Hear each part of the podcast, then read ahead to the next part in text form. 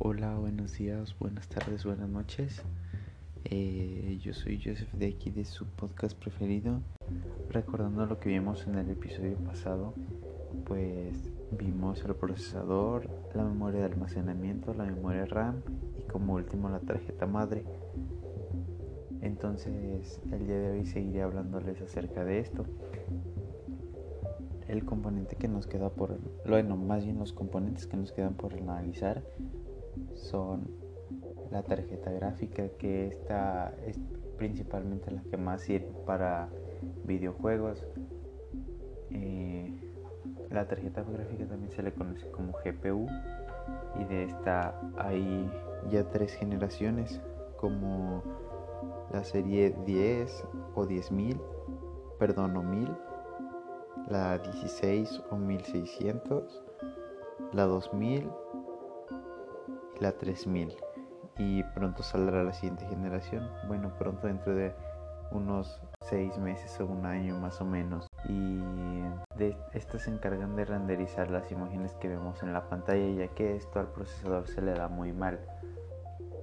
Hay de dos marcas que son las más importantes de más competencia, las cuales son Nvidia y AMD. Sí, AMD las de los procesadores Ryzen. Algo que no les había dicho es que los procesadores Ryzen hay algunos, los que terminan en G, que traen gráficos integrados, o sea que tienen una tarjeta gráfica dentro del chip del procesador. Eso hace que pues puedan tener una buena imagen y puedan hacer cosas como una tarjeta gráfica. Claro que no va a tener el mismo rendimiento que una tarjeta gráfica dedicada, pero bueno, últimamente de estas hay muy pocas en stock, ah, son demasiado caras ya que como hay pocas la demanda es muy alta, sobre todo por los mineros de criptomonedas que las compran casi todas las que, las que pueden y pues eso sería más o menos todo lo que les podría enseñar. La serie más nueva es la 3000, la más potente es la 3090 y nada más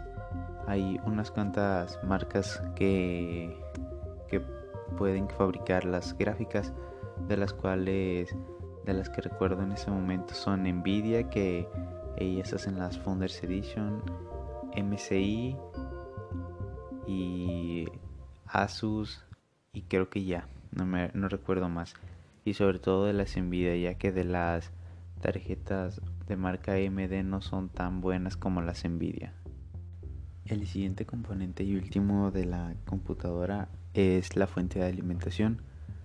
Ella le da pues corriente a todos los productos de los antes hablados para que puedan funcionar en la computadora. Nada más que este tiene un gran inconveniente porque los al darle energía pues alguna de la energía se va disipada en calor. Eso quiere decir que se calienta demasiado la computadora y al calentarse tanto pues podría dejar de funcionar. Gracias a eso entra la refrigeración de lo cual hablaremos enseguida ya que termine de hablar de las fuentes de alimentación. Las fuentes de alimentación se dividen en rendimiento sobre todo por el voltaje y la certificación que tengan. El voltaje determina qué tanto consumo necesita una computadora. Porque pues si tienes una computadora de, de gama baja no es como que necesites una fuente de poder de 1000 vatios, o sea de 1000 watts. Necesitarías algo equivalente a lo que ya tienes. Si es una computadora de gama alta, pues tal vez necesites los 1000 vatios si es que quieres hacer overclock o cosas así a tu computadora. Y pues eso sería todo de los voltajes.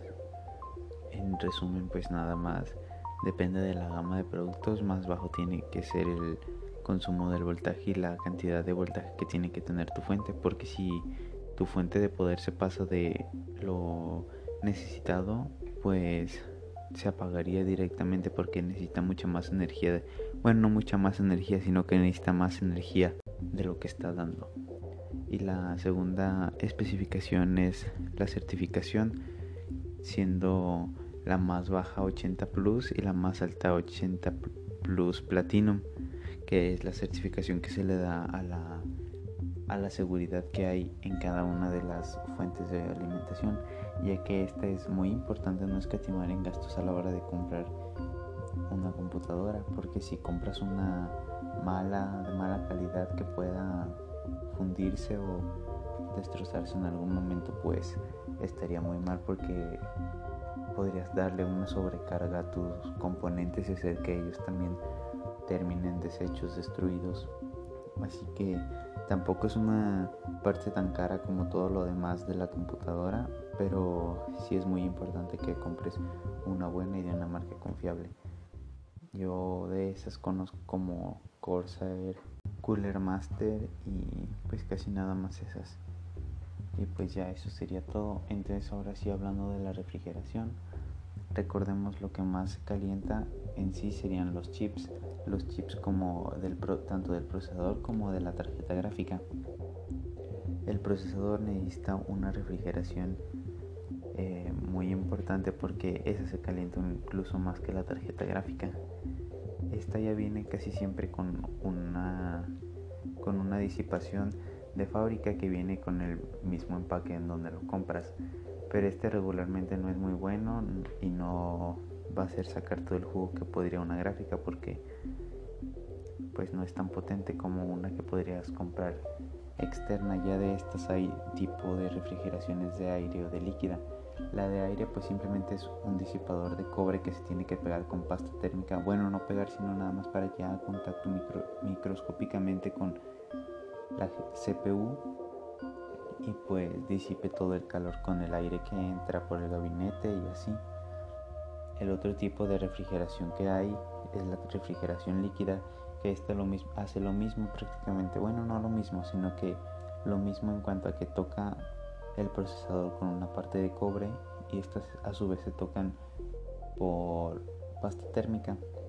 Y entonces lo que hace de ahí es que la placa de cobre le va pasando va pasando agua para que se lleve bueno perdón no agua líquido especial para que se lleve el agua ya caliente y que se vaya al radiador y el radiador lo saque con un flujo de aire que tiene que llevar. Y ya eso sería todo por la refrigeración de la CPU ahora la refrigeración de la GPU está siempre bien integrada con una refrigeración y las demás bajas gamas tienen una refrigeración pasiva que solamente son unos disipadores de metal y pues con el flujo del aire del gabinete debería de salir el aire caliente. De, ya de las gamas de entrada o hasta las gamas altas siempre traen un disipador con ventiladores que prácticamente hacen lo mismo que un disipador de la CPU, un disipador de aire, se va todo el calor por disipado por el cobre que tiene la el disipador pues de, de la GPU y entonces este mismo sale por ahí y para este mismo también hay refrigeraciones líquidas que estas sí son mucho más costosas y tienes que armarlas por tu cuenta.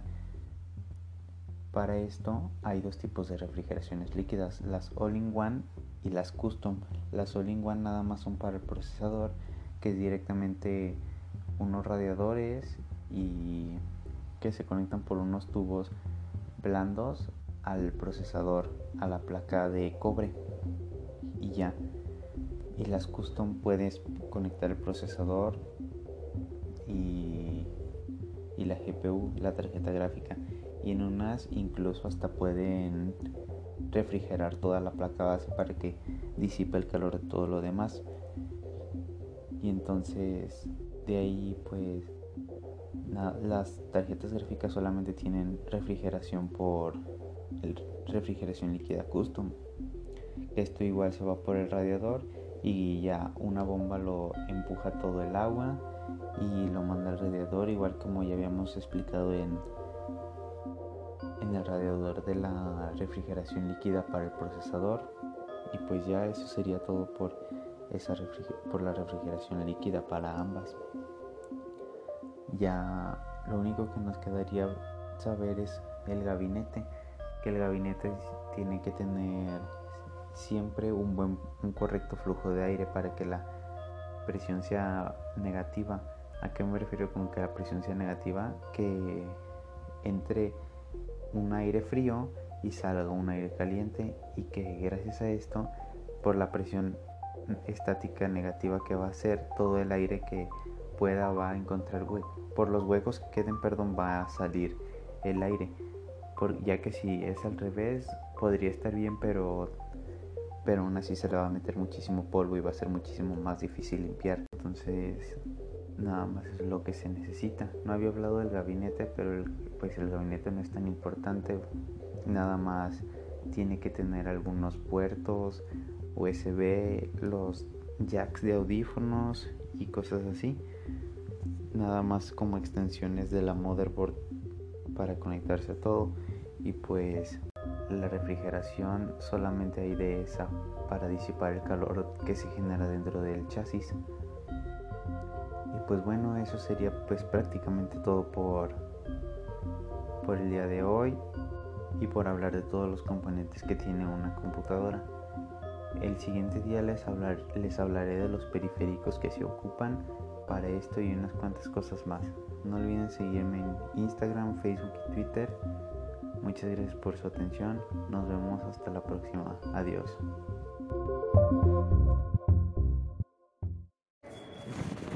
Hola, buenas tardes. Probando prueba 1, no. AAA1. Pa, pipi, pupu. ganar. Hola, buenos días, buenas tardes, buenas noches. Aquí está de nuevo su podcast de informática favorito, Tecnópatas. Hoy estamos muy contentos porque por fin ha salido la doceava generación de Intel Alder Lake, la nueva conferencia de los Ryzen 5900.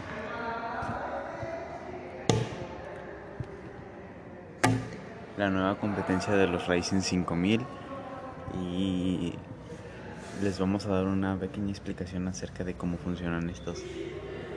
Estos a partir de la gama de i9, i7, perdón, i7 e i9 tendrán gold cores y cores más chiquitos. Los cores son los núcleos y, y los gold cores son núcleos grandotes que se encargarán de la del de lo que más exige en rendimiento, por ejemplo, videojuegos, programas de edición, modelado 3D o simplemente si estás viendo un video en YouTube también, si es que lo estás viendo de principal y los cores chiquitos se van a encargar de solamente pues hacer tareas en segundo plano o cosas que requieran muy poco esfuerzo.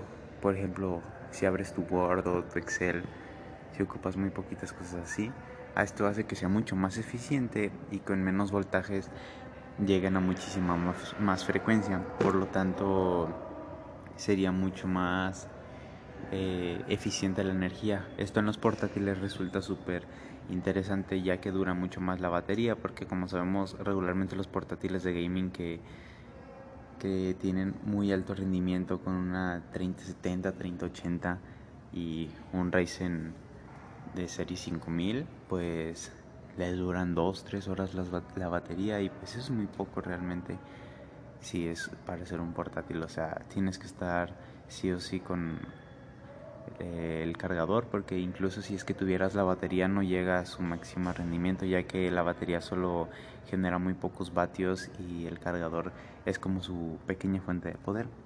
Entonces para los portátiles está muy bien Alder Lake. En las pruebas que se han hecho le han realmente ganado bastante a, lo, a la generación 5000 de Ryzen.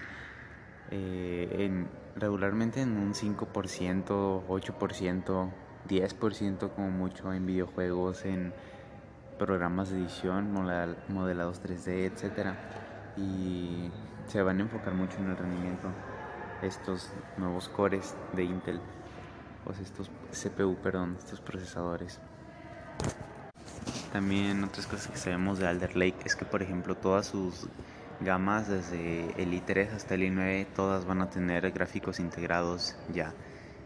Eh, y puede ser una buena mejora porque como sabemos para el año que viene Intel también se va a meter al mercado de las tarjetas gráficas al igual que AMD y Nvidia.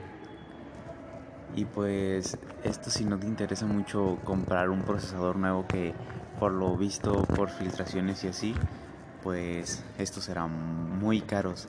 al menos de salida, a lo mejor luego se regule ya que habrá haya nuevo stock, perdón. Pero lo bueno es que como probablemente vayan a ser mejores que, lo, que la serie 5000 de Ryzen y la serie 5000 de Ryzen actualmente pues era mejor antes de que salieron los Alder Lake.